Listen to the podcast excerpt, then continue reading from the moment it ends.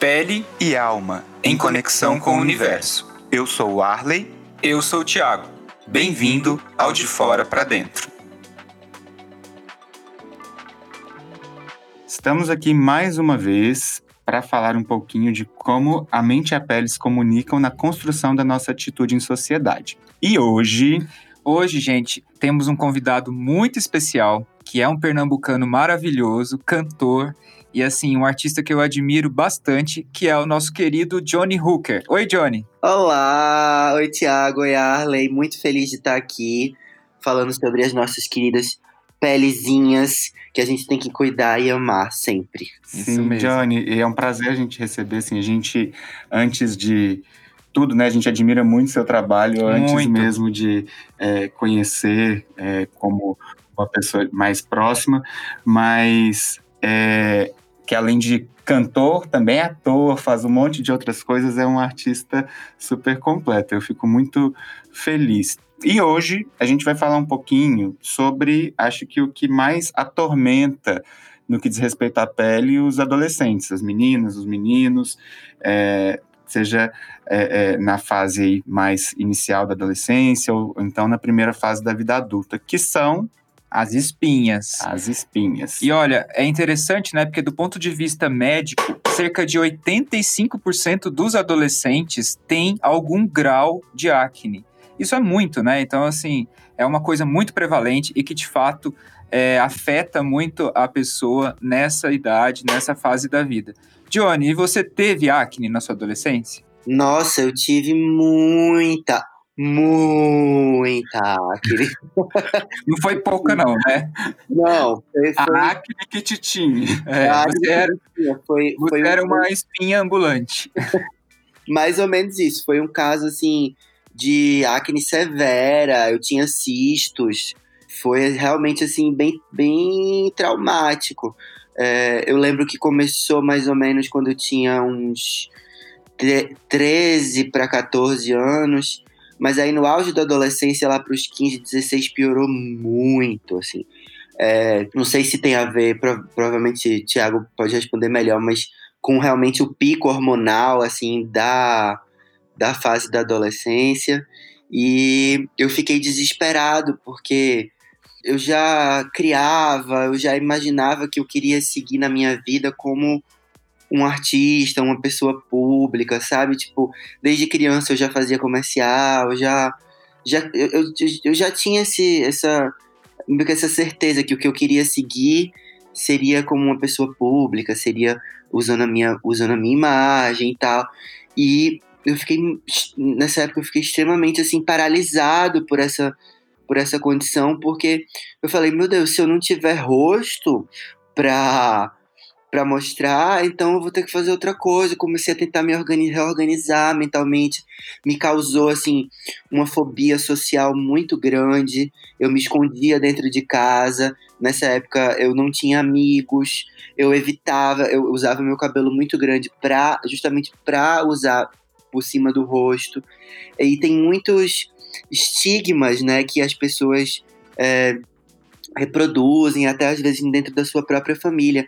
As pessoas falam: "Ah, você tem, você tá com espinha porque você mexe, você tá com espinha porque você não lava sua mão, você tá com espinha porque você umas, umas coisas assim que não fazem o mínimo sentido, né?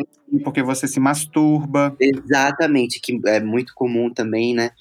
Então você você fica tudo leva você a se sentir culpado por aquela situação, então você fica naquela encruzilhada, meu Deus do céu, o que é que eu faço?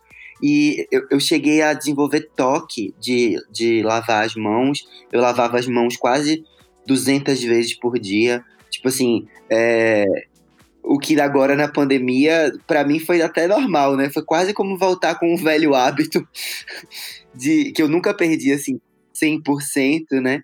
Então foi muito impactante assim, até para o, o, o, desenvolvimento social na época. Eu tinha eu tinha medo de interagir com as pessoas, de sofrer bullying, enfim. E na época, minha mãe também, devo dar esse crédito a ela, não mediu esforço para achar uma solução. Na época, a gente foi em vários dermatologistas, assim, especialistas renomados, melhores da cidade, que eu nasci em Recife né, e morava lá. E aí a gente foi, e aí ele falou que tinha esse tratamento que na época era relativamente novo, que era com o Roacutan, a vitamina A, e que resolvia. E nossa senhora, que alívio, que alívio ter encontrado o médico, ter encontrado o tratamento. A gente fez o tratamento. E aí eu não tive nenhum efeito colateral, assim, é, muito grave.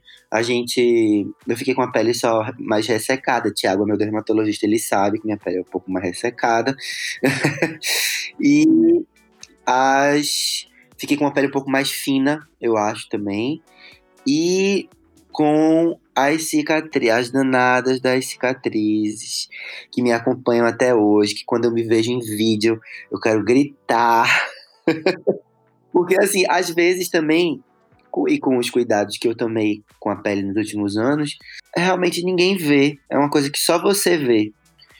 Porque você está acostumado a lidar com elas, né? Tipo, é, mas é interessante, Johnny, te ouvindo falar, assim, que a cicatriz, ela, é, a que está no rosto, né, é uma cicatriz que você associa ela a aquela ferida que existiu, mas você relembrando a sua trajetória enquanto é, é, adolescente que tinha acne, você está falando de outras cicatrizes também, né? Que muito provavelmente interferiram na construção da sua personalidade, da sua identidade e que é, muitas vezes passa negligenciado, então como uma questão pequena na vida de muitos adolescentes, mas o impacto social que a aparência ela é, é, gera e o impacto, o impacto psíquico, né?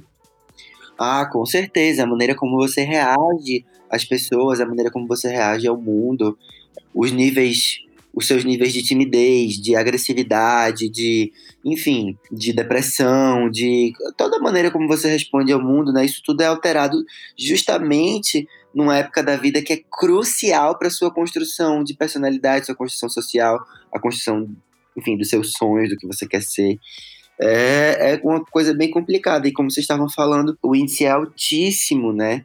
Ainda bem que hoje em dia a gente tem essas armas para essas armas mais realmente medicamentosas, né, químicas para lutar contra esse problema, porque eu tenho certeza que muita gente das gerações anteriores ficou traumatizado para sempre, né? Ficou com realmente cicatrizes muito profundas, lida com isso até hoje, enfim. E aí depois os, os tratamentos para se livrar das, das cicatrizes também são dolorosos. Então é tipo assim, parece que você está sendo punido duplamente, sabe? Tipo, é realmente é é exatamente isso. O advento aí da, do Rocutan, né, que foi o remédio que você tomou, foi um divisor de águas, né, na história natural da acne, porque realmente é um tratamento muito eficaz, que inclusive é capaz de prevenir a própria cicatriz que, é, que acontece depois. E é muito interessante porque, assim, ainda hoje, né, é, esse tratamento, ele não está tão disponível é, para todo mundo que tem acne. Se você pega pessoas, assim, de classes sociais mais baixas, né, muitas vezes não tem esse acesso. E, infelizmente, a gente observa que a prevalência de cicatriz de acne é maior também naquela, naquele extrato da população de mais baixa renda. É, de novo, a gente coloca é, como que isso é, distancia as pessoas do autocuidado, porque você vai tornando é, o cuidado com a estética, o cuidado com a aparência, e até mesmo o cuidado com a saúde mental, são duas é, é, áreas da medicina que atingem muito pouco as pessoas de, de é, condições sociais mais fragilizadas ou em situação de vulnerabilidade. E a gente vai entendendo que quanto mais a gente democratiza a informação e quanto mais a gente é, coloca pessoas que talvez sejam referências para a vida dessas pessoas, como alguém que também passou por aquilo, as uhum. pessoas são capazes de se identificarem e entenderem que existem caminhos e se sentirem mais acolhidas. Ah, com certeza. Até, nesse, até nisso, né, esse abismo que a gente vive é, social, ele influencia muito, né? Porque muitas vezes acaba que o estigma de cuidar da pele é vaidade, ou cuidar da saúde mental é coisa de gente doida. Tem Nossa, tantas coisas que a gente vê até familiares reproduzindo, né? Ah, não, eu não vou. Você é muito vaidoso quando você, por exemplo, passa um creminho na pele. Ou então, ah, você não vou nesse negócio, não, isso é coisa de gente doida, porque né, é, é, vai no psicólogo, faz terapia, enfim. É, que bom que a gente tá também nesse caminho de, de, de desestigmatizar cada vez mais esses cuidados que a gente são fundamentais, né? Que, que mexem com tantas outras doenças que a gente pode ter por dentro, por fora, enfim. É, e que, e que eu, eu, às vezes eu fico pensando, gente, que bom que eu vim nessa geração. É. Na minha geração se fala de, disso, se fala de cuidado mental, se fala de cuidado de, de saúde de pele sem sem ser. Julgamentos, né? E tem julgamento. É. Imagina, meu pai, eu vejo a pele dele hoje em dia muito, muito castigada de sol, porque não se usava. Prote... Não, não, acho que nem existia protetor solar quando ele era criança, assim, não, não era popular. E hoje em dia, muito caro, e hoje em dia, e hoje em dia ele, ele tem manchas na pele, que aí, aí você tem que correr atrás do prejuízo, enfim. Você falou uma coisa interessante que é sobre a vaidade, né? E como que pra gente, né, é, homens gays, assim, essa questão da vaidade na adolescência vira um tabu muito grande, porque se a gente expressa qualquer é, traço de vaidade, aquilo é como se fosse um sinalizador da nossa sexualidade. Então, muitas vezes, o não cuidar da espinha para muitos garotos pode ser interpretado como uma forma de vaidade, que se ele atentar para aquilo, é, ele vai estar tá se sinalizando como menos homem ou como menos adequado para a expectativa daqueles pais daquela sociedade. Eu vejo muito isso nos meus atendimentos. Para tentar dissolver isso, é, exige uma participação familiar muito grande e só quem já viveu na pele isso é, sabe como que é doloroso você querer, é, às vezes, fazer um corte diferente ou então passar um produto no rosto e aquilo imediatamente ser associado a algum padrão comportamental seu que seja distoante do, da expectativa. Desviante, né? Desviado. É, exato. É o desviado. Ainda bem que eu, ainda bem, olha, eu tive muita sorte, gente, porque eu fui criado numa família de artistas. Sim, então, ah. E eu sou leonino, né? Então, então eu, eu sempre amei arte e, e, performance, enfim. E eu sempre amei maquiagem, e eu sempre amei essas expressões. Então, e minha mãe tinha uma. Nesse sentido, minha mãe sempre foi muito desviante também, sabe? Ela, ela sempre foi uma mulher muito é, que mexeu com esses estigmas da, da, da, da, de gênero e sexualidade. Então ela, ela, os ídolos dela, David Bowie, Nina Hagen, eram muito andrógenos. Então ela, ela mesmo reproduzia essa androginia no, no visual dela. Então eu tive um exemplo assim muito próximo, muito incrível assim, sabe? Então quando essa, essa minha resposta ao mundo sempre foi muito assim: ah, você não tá gostando que eu tenho cabelo grande, você não tá gostando que eu pinto meu cabelo, você não tá gostando que eu, que eu uso maquiagem, tipo assim. Era um, sempre liguei um grande foda-se, assim, sabe? Tipo, então, essa atitude da minha mãe em relação ao mundo me ajudou muito, assim, a, a... Porque mãe, né, é aquela primeira, aquela primeira imagem, figura que a gente, que a gente quer imitar, ou que a gente é, é, se inspira para ter coragem para enfrentar o mundo, né? Então, nesse sentido, nesse sentido, graças aos os deuses, meu bom, meu bom David Bowie sempre foi, sempre foi um exemplo de coragem, assim, para enfrentar essas coisas. Já a família. Já a família do meu pai já era um pouco mais conservadora, já falava mais, já falava mais nesses aspectos é, estigmatizantes aí de, ai, você é muito vaidoso, Aí eu, como bom leonino, pensava o quê? Ai, graças a Deus, ainda bem, né? Que alguém aqui se cuida. eu, eu, tô, eu tô lindo. É, eu, que bom, graças a Deus. Como que foi para você? Não, então. É, o Ti tô... tem umas histórias excelentes é, da, da, das opressões familiares, assim. É, excelentes no mau sentido. Né? E no centro-oeste. São, são justamente o contraponto do que você acabou de falar, né? Você contou uma história que, para mim, é assim, chega a ser uma coisa romântica de livro, sabe? É, é, eu, inter, eu vejo como um privilégio, assim.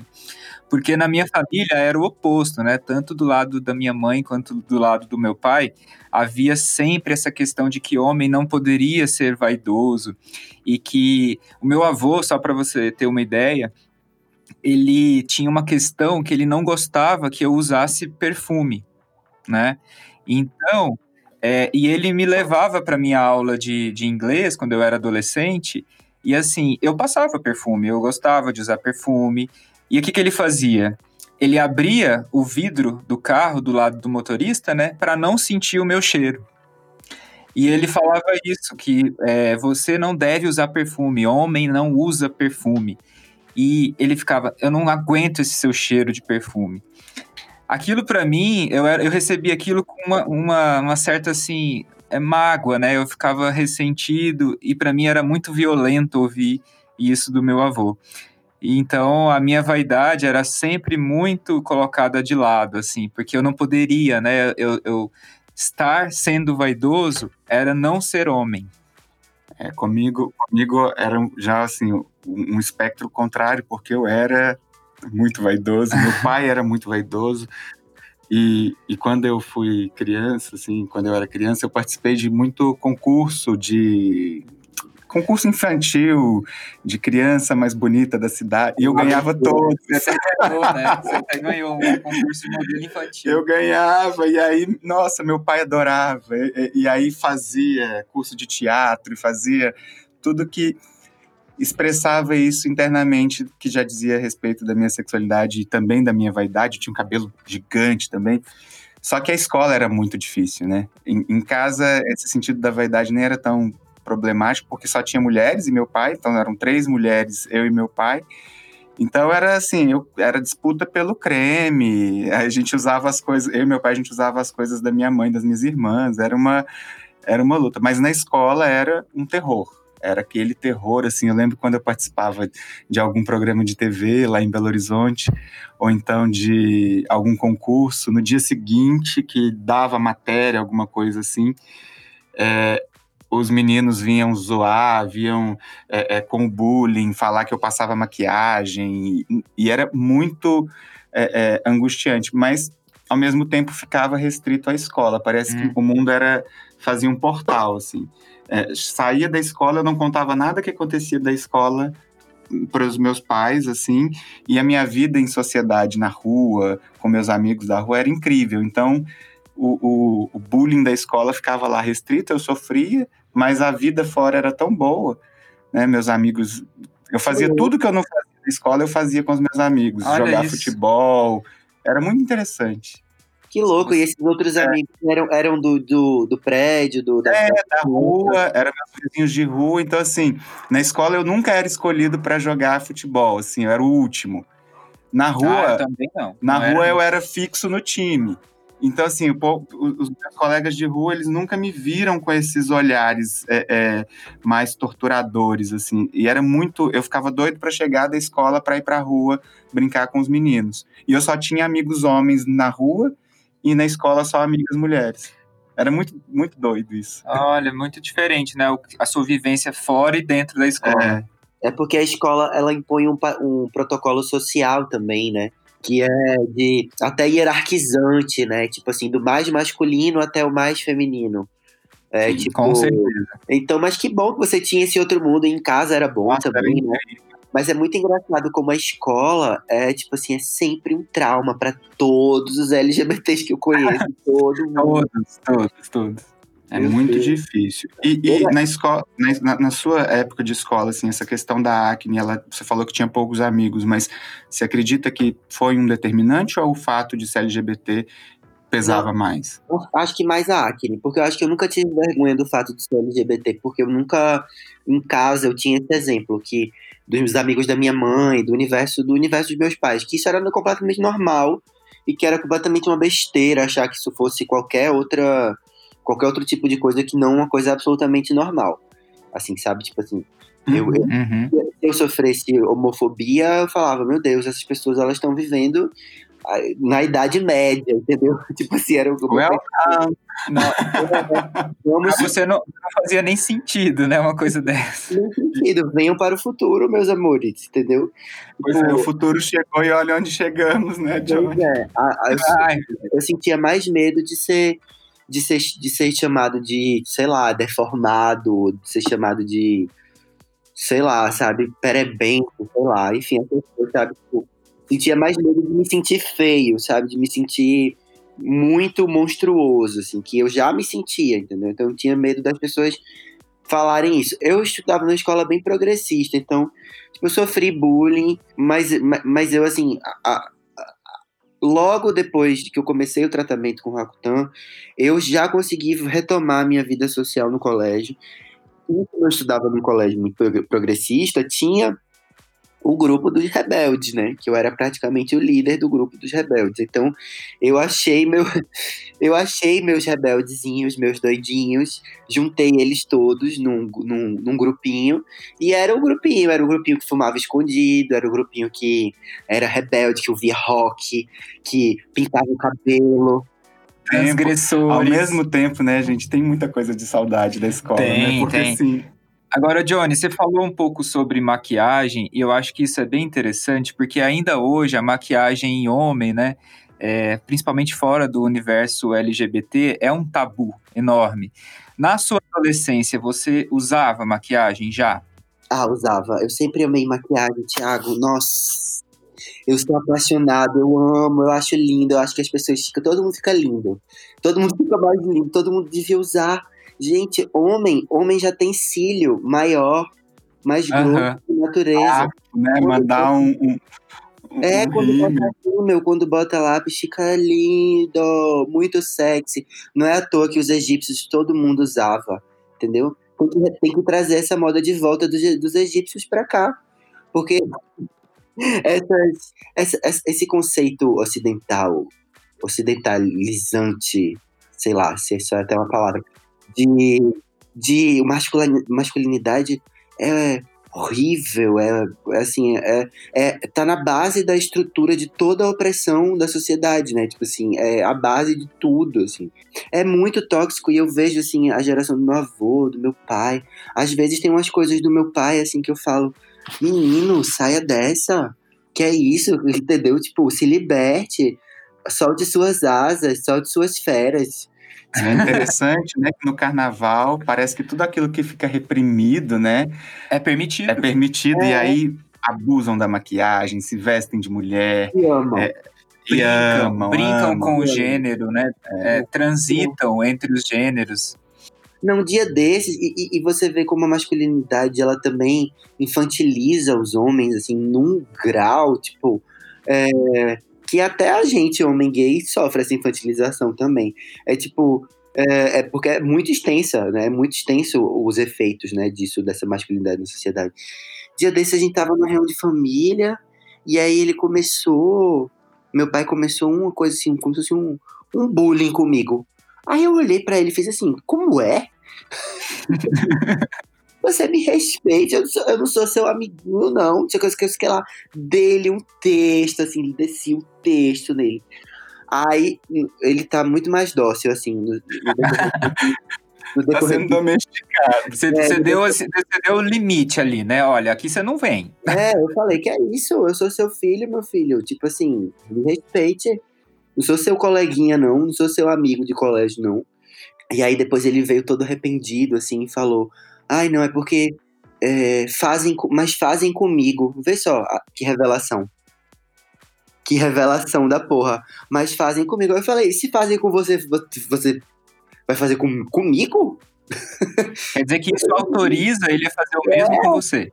Que ideia, é porque as pessoas elas têm muito, muita dificuldade em, em se apropriar das suas potências e reconhecer os seus limites. Então, quando você é, tem algum limite seu atravessado e você não consegue, é, de alguma forma, identificar aquilo, ou então a, é, é, comunicar que aquilo está sendo uma agressão, a tendência é você se apropriar daquilo e devolver para o outro, né? Então é, é uma é, uma, é um padrão que é extremamente adoecido, mas que fala de como essa sociedade ela está estruturada. Sim, com certeza. E aí é isso, assim, tipo, eu vejo que do meu avô pro meu pai para mim, assim, tipo assim, é um salto estelar, assim, tipo, de cuidado, ah. de aceitação, de entender esses limites, entendeu? De entender qual é o meu limite e reagir, e, e, e, e, da, e da postura que eu, que eu jogo no mundo também, que realmente, assim, para mim é uma besteira, já era uma besteira, como eu tava falando lá no colégio, mas que choca muita gente, assim. Meu Deus, Exato. Eu lembrei de uma. Eu lembrei de uma coisa que foi, foi é, uma vez eu, eu descolori o cabelo. É, eu já era um pouco mais, eu já devia ter meus 20 e poucos anos. Descolori, eu estava na faculdade de medicina ainda, eu descolori o cabelo e a minha mãe ela sabia que se ela me chamasse de gay, de qualquer coisa, ela não iria me afetar pelo fato de eu estar com o cabelo descolorido. Uhum. Aí, ela sabe que eu, assim, eu, tenho alguns é, é, nichos musicais que eu não transito e que me. E aí ela foi e, e me foi falou assim: você tá parecendo um tal cantor X que tem o cabelo descolorido e, e, e nossa, aquilo me ofendeu numa quantidade. Ai, me ofenderia também, sorry. Mas porque você, porque você não gostava do cantor. E porque eu, eu vi que ela tava, ela sabia que a, a intenção era me depreciar, assim, no uhum. sentido de que ela estava insatisfeita com uma atitude que era minha, da minha, tangia o meu desejo, e ela precisava expressar, né, de alguma forma, que não simplesmente não gostei, mas tinha que ir para um lugar que me afetasse. Então, já estava no momento onde associar qualquer figura LGBT não me, me afetaria. Então, assim, há um, uma, uma necessidade em vasculhar a, a, as feridas dos outros, uhum. né? E, e nessas ah. relações familiares, elas são muito presentes. Mãe, te amo. Não, mas nossa, isso me irrita muito na família, principalmente na família do meu pai. Essa coisa de vasculhar as feridas dos outros, eles, eles, eles assim, é, é, Gente, isso aqui está virando uma sessão de terapia, né? Isso... Ótimo. Todos os programas até agora caíram é. nesse, nesse, nesse momento. Gente, momento um, sessão de terapia. Sim. Continua. Eles, eles, praticam muito, muito, muito, muito, muito essa coisa autodepreciativa um com o outro. Muito. Agora, quando chega comigo, é, graças a Deus, minha mãe, ela sempre, ela sempre me ensinou Assim, minha mãe realmente é maravilhosa. Ela sempre me ensinou, assim, a seguir minhas potências, os meus desejos, a me celebrar. Ela sempre falou: você pode, você consegue, você, você é bonito, você é inteligente, você, você sabe o que você quer, sabe? Ela sempre, sempre teve esses estímulos positivos maravilhosos, assim, todas as fases da minha vida, sabe? Ela jamais usaria de um discurso assim mais articulado, mais sofisticado, como sua mãe tentou fazer, sabe? Tipo assim, de tentar usar um outro signo que ela sabe que vai ofender, porque ela sabe que o que ela quer usar não vai, entendeu? Exato. Esse é o ponto, porque na realidade, o que ela queria usar era o quanto aquele cabelo diminuía a minha sexualidade enquanto homem. Uhum. Entende? É, eu vivi algo muito parecido. Na minha... É interessante, né, que a gente está falando da expressão corporal de LGBT, que muitas vezes é a forma que eles, é, que a gente, né, se encontra de manifestar para o mundo algo que a gente vive, algo que a gente não se encaixa, né, um, um conflito mesmo. E eu, por exemplo, é, quando eu era ali pelos 17, 18 anos, Chaga era clubber, eu era gente. super clubber. Amor! eu era a clubberzinha, assim, maravilhosa. E assim, eu me vestia, né? Porque eu peguei o início do movimento clubber de fato, ali no final da década de 90, início dos anos 2000, né? É, que chegou aqui no Brasil mais forte. Então, eu super me vestia como clubber. Então, assim, aquelas roupas super coloridas, é, meia, assim, fluorescente. E, é, Uma de cada pé. Era, tecidos, demais. assim, de látex, brilhosos, assim. E eu ia pra faculdade, assim, quando, logo quando entrei na faculdade, né? Então, eu era o único da turma. E eu fiquei estigmatizado como o apelido era clubber. Ah, esse daí é o clubber, né?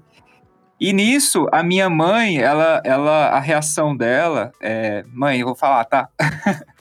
a reação dela era assim: Meu Deus, o que, que eu fiz para ter filho alternativo? Mas isso era lá em Goiânia? Hã? Lá em Goiânia. Lá em Goiânia. E aí eu ia para as raves, né? E, e assim, super naquela estética toda.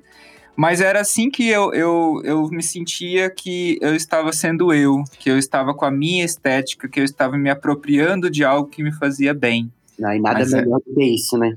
É, é importante a gente falar disso, porque muitos pais não conseguem lidar com algo que é muito importante para é, apropriação da identidade e da independência dos filhos, que é uma fase que ap aparece na adolescência, que na, na, na, psicologia analítica a gente chama né, de diferenciação. Esse momento em que a gente entende que os pais são os pais uhum. né, e que nós precisamos nos diferenciar deles para assumir nossa própria vida. E muitas vezes, né, relações simbióticas, materno e paternas, onde os filhos ficam muito colados às personalidades e aos inconscientes materno e paternos, isso gera um trauma muito grande, porque é como se houvesse uma traição ou um abandono daquele ideal, daquele filho projetado, daquele filho é, é, que era esperado que ele fosse. Então você sai de um ideal de filho para um filho real. E muitas vezes aquele filho real, ele não condiz com a sua expectativa. Então, papais, mamães, vocês estão colocando pessoas no mundo e não projeções narcísicas de vocês mesmos. Ouch. É isso aí, é isso aí, é isso aí. momento, é, é, momento verdades. verdades. Hashtag verdades, adoro. É, verdades. Bom, agora a gente vai para uma parte, Johnny, ah, não, e... então, deixa eu só concluir. Ah, fala, fala, fala. Só concluir. Então, como eu recebi esse estímulo da minha mãe, uhum. de um lado, e do outro lado eu tinha essa coisa da, dessa família que, que se provoca e se, se agulha, exatamente. Eu pegava esse, esse estímulo dela e chegava lá e causava uma revolução, né, no outro lado da família. E falava assim: não, vocês não podem falar isso, eu não vou aceitar eu, eu não quero, esse é meu limite, e vocês que, que, que trabalhem para melhorar. Entendeu? Então, tipo assim, eles não entendiam, eles ficavam chocadíssimos com essa revolta. Ah, isso, isso é demais. outro ponto, sabe, Johnny? Que você tá falando, você tá, assim, você tá trazendo uma aula de psicologia do desenvolvimento. Porque outra coisa que é muito temido é, pelos pais e, e também, principalmente nessa fase da adolescência, é o conflito. Então, qualquer experiência de conflito, ela tende a ser tamponada. E quando a gente não banca o conflito, né, a, a nossa é, é, principal é, atitude vai ser se resignar, se submeter àquilo que a figura de poder está é, ordenando. Então, quando você traz que você tinha dois pontos de vista, você escolheu um para acolher, e você decide o enfrentamento, você está bancando o seu conflito e se diferenciando. E isso faz com que você vá se apropriando das suas características individuais, da sua personalidade e reconhecendo cada um dos seus é, é, genitores, né, pai e mãe, também nas suas personalidades individuais, não querendo trazer para si nada que seja é, um ou do outro. E eu acho que você faz isso até hoje quando você traz a sua estética, né? Eu, eu, eu lembro que quando eu te vi pela primeira vez pessoalmente, foi ali no Centro Cultural Banco do Brasil, aqui no centro de São Paulo, numa daquelas festas que Sim. tinha lá, você lembra? Sim. Sim, eu achei mágica a sua entrada, assim, você você, eu estava ainda num momento diferente da minha vida de hoje, mas eu achei que você tem uma expressão visual muito forte e transgressora ainda hoje. E isso eu acho muito lindo, viu? Ah, obrigado. E eu achei lindo saber que você era clubber, que você bancava todo o ah, visual, toda coisa. Porque. Até hoje. quando a gente abraça, Quando a gente abraça, o nosso, até hoje é. É. Você acorda com um látex. Você abre a, a, a, parte dele do guarda-roupa, parece que você tá voltando no, no tempo, assim. É, mas eu vou nas, na, montado nas minhas festas, sorry. Ah, a gente nunca foi numa festa, né? A gente precisa, precisa ir depois que isso tudo passar, comemorar. Gente, né? Exato. Enfim, e eu achei lindo também saber que, que você bancava esse. É, é tão, é tão libertador quando a gente é, bota o que a gente quer, sabe? Bota pra fora o que a gente quer e vai ser feliz, sabe? Foda-se o que qualquer pessoa vai pensar, sabe? Tipo, é muito, muito legal. É uma das coisas mais. Ter abraçado esse meu lado, acho que foi uma das coisas mais libertadoras que eu fiz. E não é só pela gente, né? Tipo, a gente inspira quem tá ao redor também quando a gente faz isso. Então, isso transforma, de fato. Muito, muito. E dá força pra gente seguir outras coisas, outros sonhos também, né? Quando a gente vê, nossa, eu posso ser quem eu quero, então, então eu posso, tudo que eu, que, que eu, que eu botar a minha cabeça, né? Tipo assim, às vezes a transformação pessoal é a maior das transformações, né? A que desencadeia todas as outras, né? Sim, e até mesmo para os espaços que a gente ocupa, né, é, é, Johnny? A gente, eu e o Thiago, a gente trabalhou num hospital juntos, um hospital grande aqui de São Paulo, e aquela coisa, né, de você ter um padrão de como o médico tem que ser, de como uhum. ele tem que uhum. se apresentar. Eu sempre tive uma, uma atitude bem desafiadora e nunca, nunca me curvei muito a, a, ao que esperavam, né? E aí, com mais ou menos um ano e meio, eu assumi a coordenação nesse hospital e muitas coisas que diziam respeito a, a atitudes homofóbicas que eram totalmente institucionalizadas ah, e o, a, a história mudou. Foi Eram bem, naturalizadas. Foi né? bem, foi bem. E aquela coisa de não poder, ah, a tatuagem tá aparecendo, esconde, não sei o quê.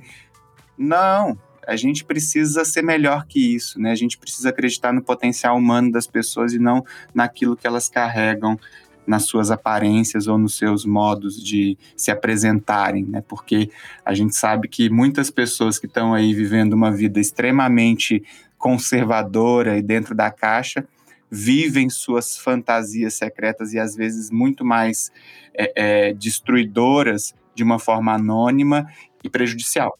Viram neuroses, viram, viram violências, viram. Enfim. Viram muitas coisas. É. É, então é bem legal a gente falar disso. É, é muito bom. É uma doença, né? É uma doença. Sim. Vai lá, Ti. Bom, agora a gente vai passar para uma parte aqui que são os nossos quadros especiais do programa, tá bom, Johnny? Tá bom, amor.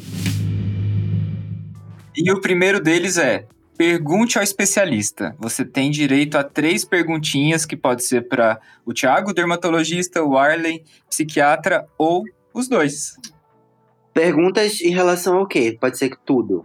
Tudo. Pode, relacionado a, a, cuidados com a pele, pode ser com a saúde mental, alguma aquele coisa que vem. Aquele amigo que tem aquele problema que a gente não quer citar.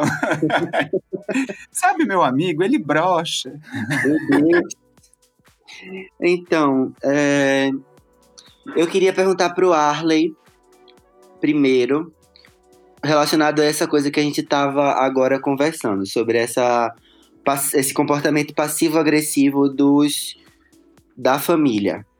Se é, qual seria a melhor forma de abordar para que eles entendam que esse comportamento deles machuca eles próprios, assim? Qual seria a melhor forma, principalmente os mais velhos, sabe, os que já estão mais velhinhos, para eles entenderem que isso que eles, eles com esse comportamento vão machucando gerações, assim, que é, é para eles acordarem, entendeu? Como é que eu posso acordar esse povo? Me diz aí.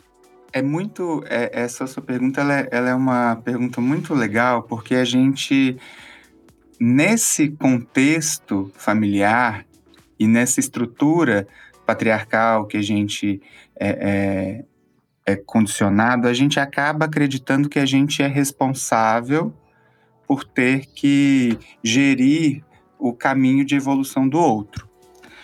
Isso gera na gente o, o que eles esperam de alguma forma, que nós nos responsabilizemos por eles em algum momento.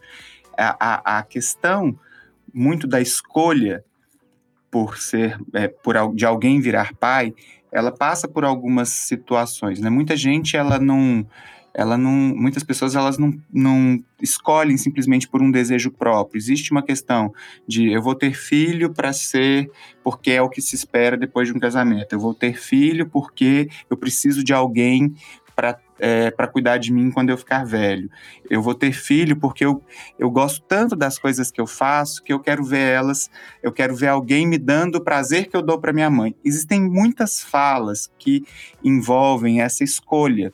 Né, das pessoas terem filhos. E aí, quando as crianças vão nascer, nascem, vão crescendo, por mais que elas se diferenciem e, e, e assumam as suas próprias histórias, fica é, uma... é intrínseco, né? Uma, uma, uma é, muitas pessoas interpretam como uma dívida, mas uma necessidade de é, repercutir aquela expectativa que foi depositada.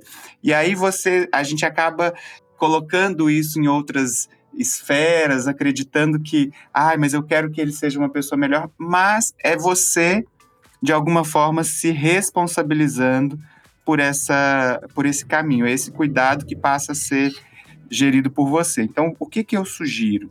Eu trabalho muito com os meus pacientes, tanto os meus pacientes que fazem terapia comigo, tanto os que vão buscar um apoio psiquiátrico, é de que o melhor jeito da gente fazer com que essas mudanças aconteçam é quando a gente dissolve o complexo, né? Esse complexo materno, esse complexo paterno que fica nos prendendo. Então, quando a gente trabalha na gente, é, todas essas questões, o quanto que aquela fala ela tá vindo porque ela de fato é uma reprodução, aquela pessoa também sofre com aquela fala e o efeito que aquela fala causa em mim, ela vai diminuindo. Quando eu deixo de, de sofrer o efeito daquilo e passo a entender que aquilo vem de um limite, de uma falta de alcance, quando eu me posiciono diante dessa pessoa com um olhar mais de é, resiliência, um olhar mais de, de gratidão, aquilo gera uma mudança automática no outro. Então, com o tempo, a mudança que a gente traz para a gente, na maneira como a, as coisas nos afetam, reverberam nos nossos pares, e aí a gente consegue ver um, uma mudança espelhada neles.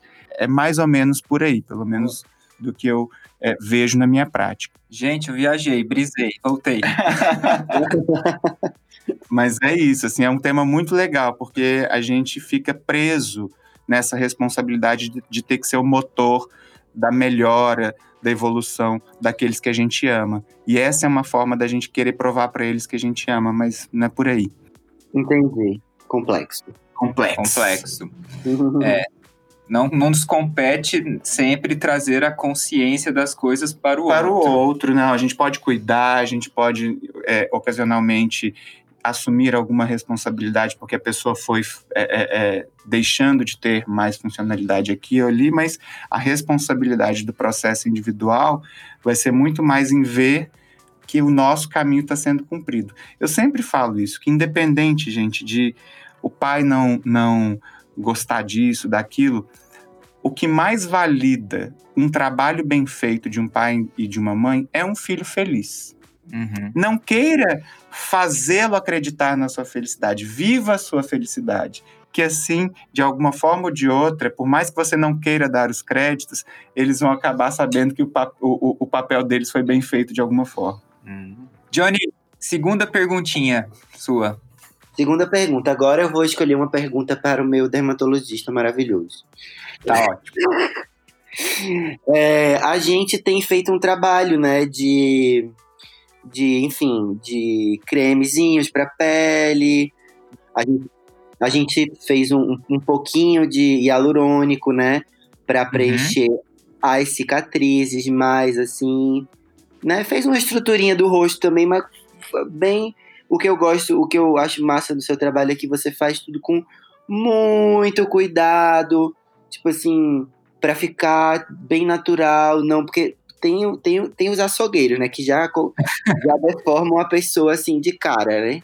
De cara, exatamente. Então, a pessoa sai outra, né, gente? Como pode? Exatamente. Não, é que exageram muito, né? Tipo assim, ah, vamos botar um preenchimento aqui. Aí a pessoa sai, tá, com aquela maçã da. de. Como é que chama? Do, do bonequinho do. Do Chuck. Não, bonequinho ah, dos jogos, dos jogos, jogos mortais. Jogos mortais. Jogos mortais, aí já sai já sai com Amanda Lepore, já sai assim com aquela maçã, tá. E aí, é, eu queria saber, que era uma coisa até que a gente vai fazer ainda, que não deu tempo por conta da pandemia, se a, o, o, o, o estímulo de colágeno, colágeno, né? Tem umas injeções de estímulo de colágeno hoje em dia, né? Agora. Se elas funcionam para cicatriz também.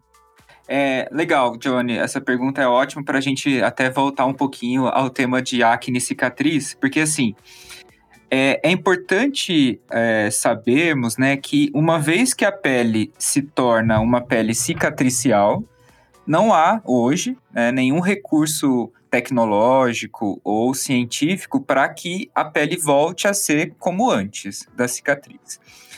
Posto isso, né, a gente tem sim vários tratamentos que podem amenizar a cicatriz de acne, mas veja, a palavra é amenizar.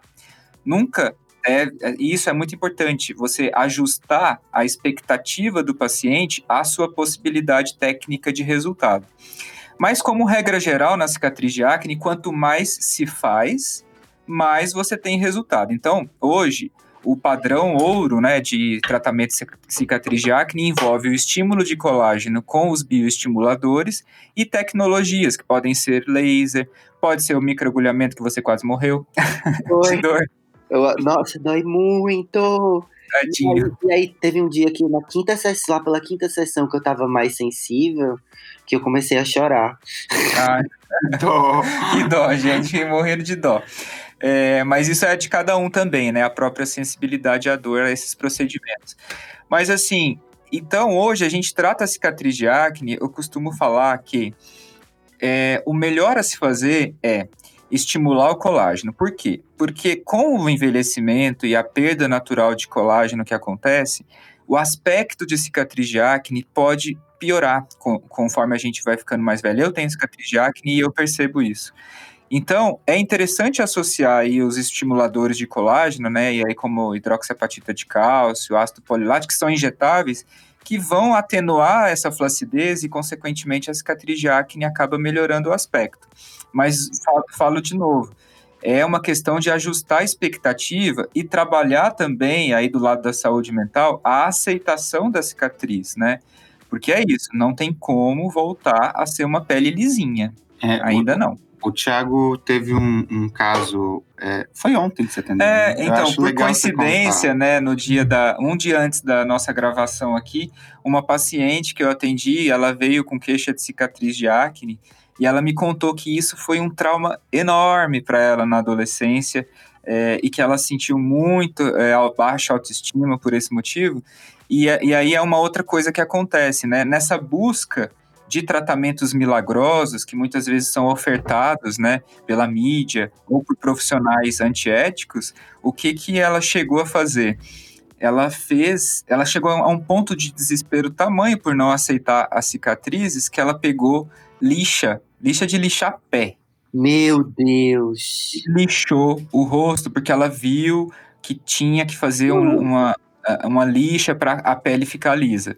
E nisso ela se agrediu, ela se mutilou ali e assim chegou a sair sangue, teve que ir para o hospital. E aí nessa hora que ela me contou isso, ela se emocionou, né? Lembrou daquela vivência e eu fiquei até comovido na hora. E isso me veio muito na cabeça, né? Como a gente tem que tomar cuidado. E aí você falou do exagero, né? Nos procedimentos, é papel do médico, do dermatologista e papel de promotor de saúde você ajustar né, o tratamento que você está propondo com a expectativa do paciente. Porque senão você cai nesse, nesse limbo aí de, de agressões, de tratamentos que podem piorar, né? E que muitas vezes geram aquele ciclo de manutenção do paciente, né? Porque você muitas vezes vai oferecendo tratamentos, sabendo que o paciente tem uma demanda de uma expectativa elevada, e você vai cada vez oferecendo mais e mais e mais para que ele vender. continue comprando os procedimentos. Isso é muito triste. É. Sim, com certeza. Você vai viciando, né? Você vicia ali o o paciente. Mas então quer dizer que os bioestimuladores eles também ajudam, é, porque ajudam na firmeza da pele em geral, enfim. Ajudam na qualidade da pele e são o meu tratamento de escolha para cicatriz de acne hoje. Sim, sim. A gente já fez, a gente já fez o, o como é que A gente fez o Radies uma vez, né? Hum, fez? Não, acho que a gente fez só o hialurônico, não? Não, eu fiz um pouquinho de Radies, que é o hidroxiapatita de cálcio da última ah, vez. Ah, foi, é verdade. na, cicatriz que é mais funda. Você botou. Ah, sim. Isso, aí assim, o ácido hialurônico, ele pode ser utilizado também, porque o ácido hialurônico ele não estimula o colágeno, mas ele pode ser utilizado para preencher a cicatriz. Aí assim, ela fica um pouco menos funda, só que isso tem uma duração menor, né? Você tem um efeito aí de alguns meses, em geral seis a oito meses. Entendi, é. Mas de qualquer forma é um, é um boost assim na, na autoestima, né? Sem Eu dúvida, qualquer isso... tipo de melhora para quem sofre com cicatriz de acne é uma melhora significativa. Ah, com certeza, e muda muito. O povo ontem na live tava todo mundo, olha a pele dele, não sei o que. Porque eu sinto, eu sinto que realmente que depois que eu comecei a, a cuidar da pele, e você às vezes também negligencia um pouco esse cuidado, até por conta das cicatrizes, você fala, ah, uhum. ah, cuidar por quê? Minha pele já é toda estragada. Você pensa assim, né? Aqueles pensamentos auto, auto depreciativos. depreciativos que, que todo mundo tem uma vez ou outra na vida. Mas depois que eu comecei a tratar nos últimos anos, e foi justamente assim, nessa, nessa transição dos 29 para os 30. Eu vou fazer 33 agora, em agosto. É, então, nesses últimos três anos que eu comecei a tratar mesmo da pele, é, eu tenho sentido que eu, eu, tá melhor. Não, e eu me sinto mais jovem até do que eu era com 20 anos. Sim, isso é muito legal, Johnny. Assim, esse, esse cuidado com a pele, ele revitaliza, né, a nossa idade interior também. É, e quando você tá por dentro, mais jovem, você se sente bem por dentro, aí é, é, é resplandece, né? Tipo, aparece muito, né? Aparece muito na sua, no seu rosto, na sua maneira de se me mexer, na sua maneira de se portar, né? Tipo, Super. muda tudo, é, muda tudo. E tem sempre aquela questão de você estar tá ali é, com atenção plena, dedicada a você. Você passa a criar uma rotina que seja de 5, 10, 15 minutos, onde toda a sua atenção ela está voltada em se tocar, em se, em se massagear, em esperar o, sei lá, o tempo do produto é, entrar na pele. Então, acho que uhum. isso também fala de um, de um reconhecimento. Ai, gente, é porque, olha, são duas coisas que eu, que eu amo. Eu faço terapia, né? Fazer terapia e ter um bom dermatologista. São duas coisas complementares, né? Como a gente está falando aqui desde o começo. Mas é porque eu fico em dúvida, porque são os três pedidos do, do gênio, né? do Aladdin. Do, do, do Aladdin. É, é, exatamente. Você tá no terceiro. É. Liberta o gênio. é... Ah, eu vou ter que fazer uma, uma outra pergunta para Tiago, porque Vamos faz muito bom. tempo que eu não vou no dermatologista e eu preciso fazer essas perguntas. Vou aproveitar que eu tô tendo essa consulta aqui, fazendo essa permuta. Olha o publi. Essa publi aqui. É, a gente fica pesquisando na internet e a internet realmente é um, um mundo assim um submundo de muitas coisas e técnicas milagrosas e coisas muito ma malucas, né? E claro que a gente já é vacinado e sai, fica olhando, e tem muita coisa que a gente olha e fala, não, isso não é possível, isso é charlatanismo, blá blá blá blá blá. Mas eu tenho pesquisado, eu fico vendo os vídeos do, da, das dondoca, né? As dondoca que se repuxa toda. Aquelas que já estão assim, quase paralis totalmente paralisia facial total. E, e aí. É, eu vejo que muitas fazem também fios de ouro, fios de PVC, PVC, PVC não, PVC é do cano, né? o PVC a gente não usa não. Ainda, né? Pode ser que daqui a pouco. É, é PDO. Isso. E aí eu vejo que muitos médicos é. falam assim, ai não, porque é bom, porque é, as rugas e puxa, porque eu tenho uma cicatriz que ela é como se fosse, ela é bem na, no bigode chinês. E aí eu fico com medo, às vezes, uma cicatriz de acne, tá, gente? Que eu estou no tema do programa. Que ela bem no bigode chinês. E às vezes eu fico com medo de, com o envelhecimento, ela ficar muito pronunciada, porque o rosto começa, né? A, ninguém escapa à gravidade, e o rosto começa a, a. o chão começa a falar: venha, meu filho, começa a puxar você, né?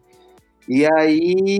É, que tem muitas das nossas divas que elas já evitaram tanto a derretida que você já ficaram assim atemporais, né? Por exemplo, o Cher. Faz 20 anos que a gente não sabe mais a idade dela. É ela já ficou atemporal já, ela já virou a própria estátua de cera dela mesma.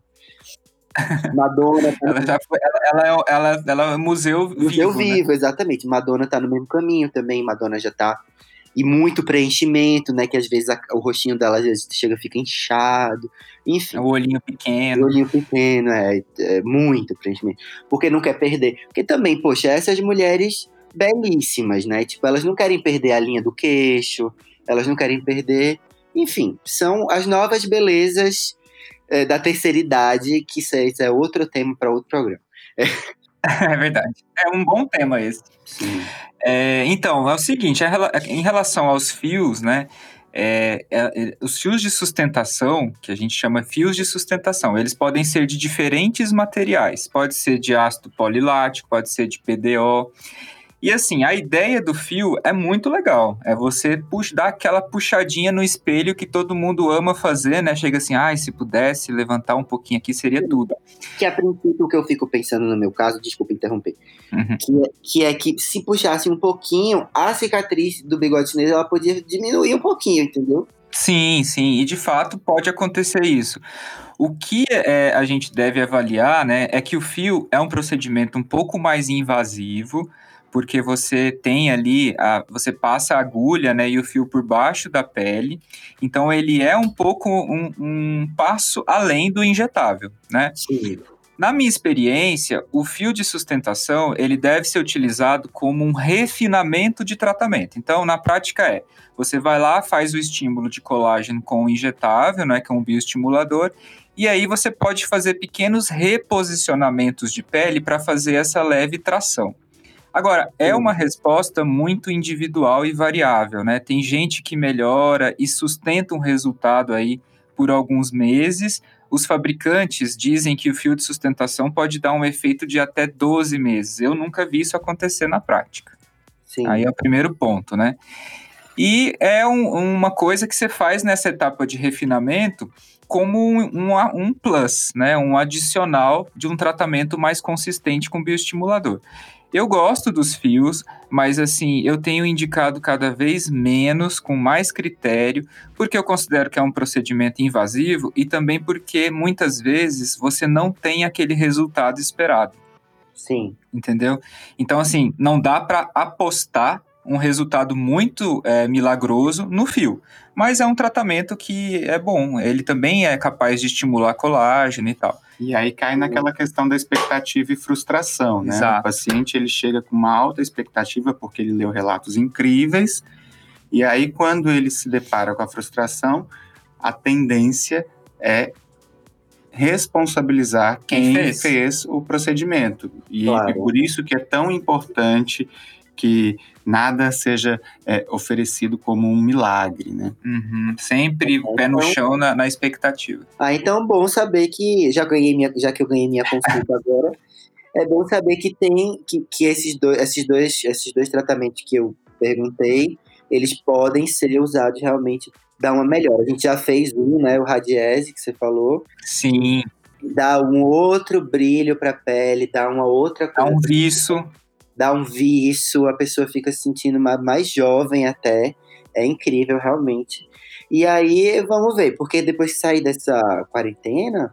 A gente ter... retoma os nossos cuidados, a aí a gente arrasa. fazer tudo, porque tem um disco novo vindo aí, né? Eba! Ai, que tudo! Então, primeiro, a visitinha a Tiago, para ele me reformular pra turnê, pra turnê. Exatamente, ele me reformular todo e aí grava os clipes e lança o disco, como Madonna sempre faz. Ai, eu aprendi com ela. Primeiro Nossa, ela vai de dermatologista e depois ela lança o disco, entendeu? Então é isso. Nossa, a gente já viajou muito ouvindo seu álbum, viu, Johnny? Ah, é a gente coloca e vai embora. Qual? Porque... Qual dos dois? O primeiro. O primeiro é, mais. O primeiro mais. É, o primeiro a gente. Nossa, acho que tinha uma época que a gente escutava todos os dias, mas assim, Alma é muito cebosa. gostoso, porque. Ah. Eu, eu, sou meio dramático, sabe? Então eu adoro performar no drama. É, Geminiano, né? Aí... Geminiano dramático, é. Nossa, mais? Ele é gêmeos e escorpião, eu sou peixes oh. e touro. E você, Johnny? Ele é leão. Eu sou leão com escorpião. Olha, oh. tá vendo? Eu, eu, eu, num drama, adoro, adoro encenar, adoro fazer um palco, adoro cantar. Eu, eu já cantei, já fiz teatro, já tudo que eu posso fazer para. Porque o drama, gente, para quem não sabe, ele tem um lugar que é o palco. Para de fazer drama na vida, vai fazer. É, é, é, as pessoas elas têm essa, essa tendência. Eu sempre falo, pacientes que são muito dramáticos, entendeu? É. Vai fazer uma aula de teatro, coloca o drama no lugar. Canaliza onde, esse cana drama. Canaliza esse drama, porque Nossa. tem lugar para ele. Vai fazer uma dança, alguma coisa, porque o drama tem lugar.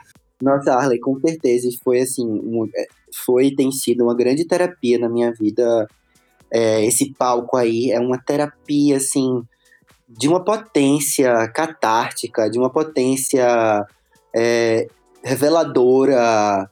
É uma coisa, assim, quase mística mesmo, assim. É, é a, a, troca que você tem com as pessoas na hora e, e, e você se descobre tanto e você fica tão mais leve, você sai, assim, parece que tiraram peso dos seus ombros, assim.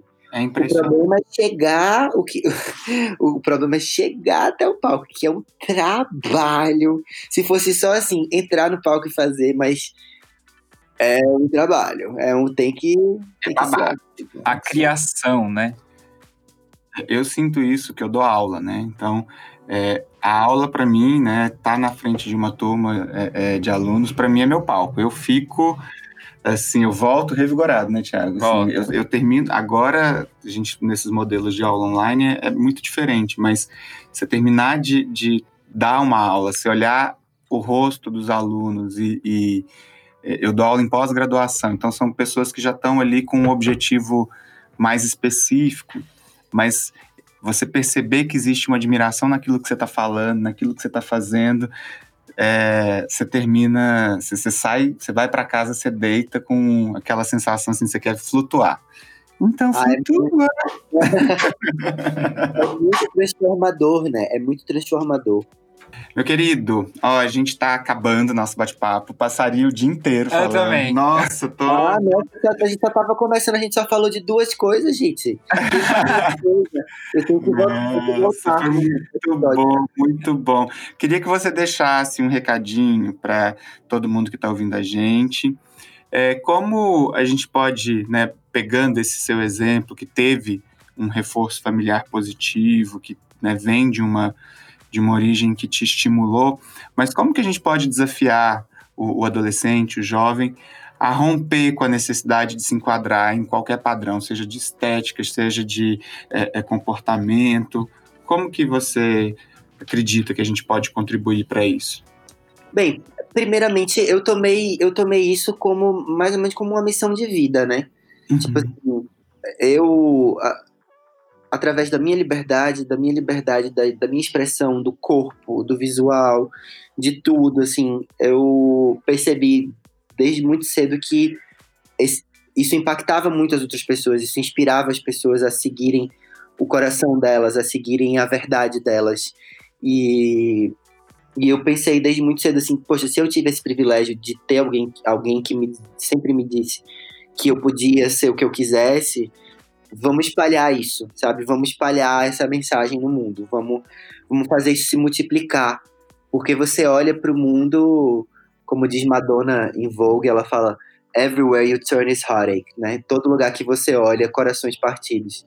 Então, você pegar e transformar isso é, através, através da sua expressão de ser quem você é, express yourself, don't repress yourself, como ela fala também, entendeu? Tipo, ela também foi um, um, uma mãe para mim nesse sentido de, de, de, eu ser criança e olhar para aquela mulher e falar: nossa, olha que, que, coragem, que exemplo. Ela, ela é quem ela é, ela, ela não se desculpa por isso. Ela, ela peita a igreja católica, sei lá, entendeu? ela, ela, foi, ela e minha mãe foram esses exemplos. E elas, e elas também vêm de uma linhagem, né? Uma linhagem sempre de pessoas que vão quebrando as estruturas aos pouquinhos, que vão é, levando as questões para frente. E eu me identifiquei muito com isso, assim, tipo, com sete anos eu me identifiquei muito com isso. Então eu falei assim, eu, eu quero levar isso para frente, eu, eu, eu, sinto que eu posso ser um carregador dessa mensagem. Sim, um agente transformador, né? É. Um agente transformador, como essas mulheres e como várias mulheres antes delas e como, entendeu? Eu posso, eu posso ser carregar essa tocha, entendeu? Eu, eu me sinto apto, entendeu? A, a, a essa missão. E então, tem a então, força para isso, né? Eu tenho força para isso, exatamente. E porque essas pessoas também, né? A gente tem hoje aqui no Brasil, né? Caetano, a gente tem Chico Buarque, continuam sendo as mesmas pessoas que carregam essa tocha e que a gente ainda se inspira e, e, e Madonna, por exemplo, continua carregando. A gente precisa trazer essa energia que foi muito potente no passado para justamente isso, né? Inspirar quem está por vir. Ah, com certeza. Um exemplo que me marcou muito no Brasil também foi Cássia Eller. Toda aquela, toda aquela energia, aquela coisa de peitar a sociedade, de, de, ser mãe, de ser casada com uma mulher, de não, de não se desculpar por nada. Ela era ela e ela era maravilhosa e ela quebrava tudo, assim, sabe? Então, eu acho que, principalmente hoje em dia, que as discussões estão mais na mesa, estão mais evoluídas de, alguns, de, de, de várias maneiras. As pessoas conversam mais sobre, sobre homossexualidade, sobre gênero, sobre, enfim, expressão de gênero, enfim. Que esses jovens não esqueçam de se mirar nesses exemplos, entendeu? Toda vez que você se sentir é, sozinho, oprimido, sozinho, uhum. você, você, sei lá, lembre que existe uma linda quebrada da vida, lembre que existe hum. uma, uma Lineker, lembre que existe um, um, lembre que lembre que existe um Ney Mato Grosso, lembre que existe um uma, que existiu uma Cássia Eller, lembre que existe uma Madonna que está aí com 62 anos ainda quebrando cada vez mais tabus em relação a, sabe, tudo que ela vive, a idade, a, a, a o papel feminino dentro da sociedade, enquanto envelhece, enfim. E lembre que existem vários guerreiros da liberdade que estão aí. Você não está sozinho. Você pode se encontrar conforto, encontrar encontrar companhia no exemplo deles. E vamos arregaçar as mangas e vamos ser quem você é, meu amor, entendeu? A tipo, arte, né, Johnny? Arte, consumam arte. E a consumam arte. arte. Consumam arte, meus queridos. A arte salva na arte salva e no meu exemplo de vida, na minha vida, na minha existência, não, não, não teve nada mais libertador na minha vida do que abraçar quem eu sou e viver sem, sem, sem pedir desculpa, entrar, entrar, na, entrar no mundo sem pedir desculpa e, e, e, e ser feliz. Ai, que, que, que bálsamo, viu? Poder. Sim ouvir, poder conversar com você, mas infelizmente eu sei também está acabando, mas eu vou tietar. Ah. e vou pedir só uma palhinha, assim, bem pequenininha, só para ouvir dois acordes. É. Pode ser uma cebosa. Uma cebosa? Ah, tá. Acha que a sua indiferença vai acabar comigo? Eu sobrevivo, eu sobrevivo. Você não presta, ninguém é seu amigo. A solidão vai ser o seu castigo. É. Você sabe quando eu brigo com o Thiago, eu, quando eu canto. Maravilha. Eu, eu, eu, aponto o dedo assim e falo, acha que é sua diferença. Fala mesmo, nossa senhora. É por isso que eu queria. Que bonitinho Hã? vocês abraçadinhos aí no vídeo. Vocês, vocês são bem apaixonados, né? Foi aniversário de vocês, Foi, né? Foi ontem, quatro anos de casado. Quatro anos de casado. Parabéns, minha gente. É. Olha, o amor é uma batalha, viu? Eu ah, já fui, eu já tive um, um relacionamento, um casamento, assim, de alguns anos. É, é uma batalha, mas eu fico muito fico muito feliz de ver vocês dois assim, tão apaixonadinhos aí, abraçadinhos. A gente tem uma. É, é engraçado, assim, né? Porque a gente acaba que a, a, nossa relação, a gente não imagina isso, mas o que a gente recebe de mensagem, Johnny, de, de Instagram de gente que a gente não conhece, de pessoas que seguem meu trabalho, seguem do Thiago, e que falam: olha, eu é, tive coragem de falar para os meus pais que eu sou gay, porque eu acompanho, eu mostro vocês juntos. É, é, é, é, lindo, assim. Eu acho que isso faz com que a gente aumente a admiração um no outro. Assim, é. Mas é isso, gente, que a gente tá falando. Ser quem você é, transformador. É, é potência. você como as outras pessoas ao redor.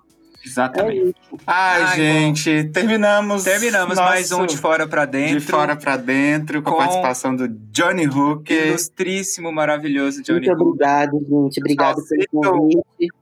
Sigam o Johnny nas redes. Qual que é o Instagram, Johnny? É, é tudo, tudo é Johnny Hooker. Johnny, sigam o Johnny na rede, é. nas redes, comprem os álbuns. Ele é. vai lançar um novo, então fiquemos atentos. Fiquemos atentos. Quando eu aparecer no seu consultório, Thiago, uhum. quer dizer que o disco está próximo de sair. então eu vou saber mais ou menos. Então você sabe que você tem que arrasar, é. Viu? Pessoal. Ó, pelo menos um mês antes, para dar tudo tempo de né, bater o resultado. Não, é. é eu, eu, pelo que eu estou calculando, que a gente já, acho que no começo do ano que vem, a gente já deve ter uma vacina, uma coisa assim. Uhum. Então eu acho que lá para março eu devo aparecer no seu consultório. Tu acha que em março a gente já voltou, será? Ah, já, já. É, já, né? é, tudo, lá para março eu devo aparecer. Ou, ou, ou, enfim, ou no dia que eu tomar a vacina, logo depois. tá bom. Ai, querido, obrigado tá mais uma vez, viu? Então, pessoal. Terminamos mais um de fora para dentro. Foi maravilhoso com a participação aqui do Johnny, Johnny Hooker. Ficamos muito felizes. E, e este podcast ele acontece com o apoio da Pod 360. Pessoal, até semana que vem.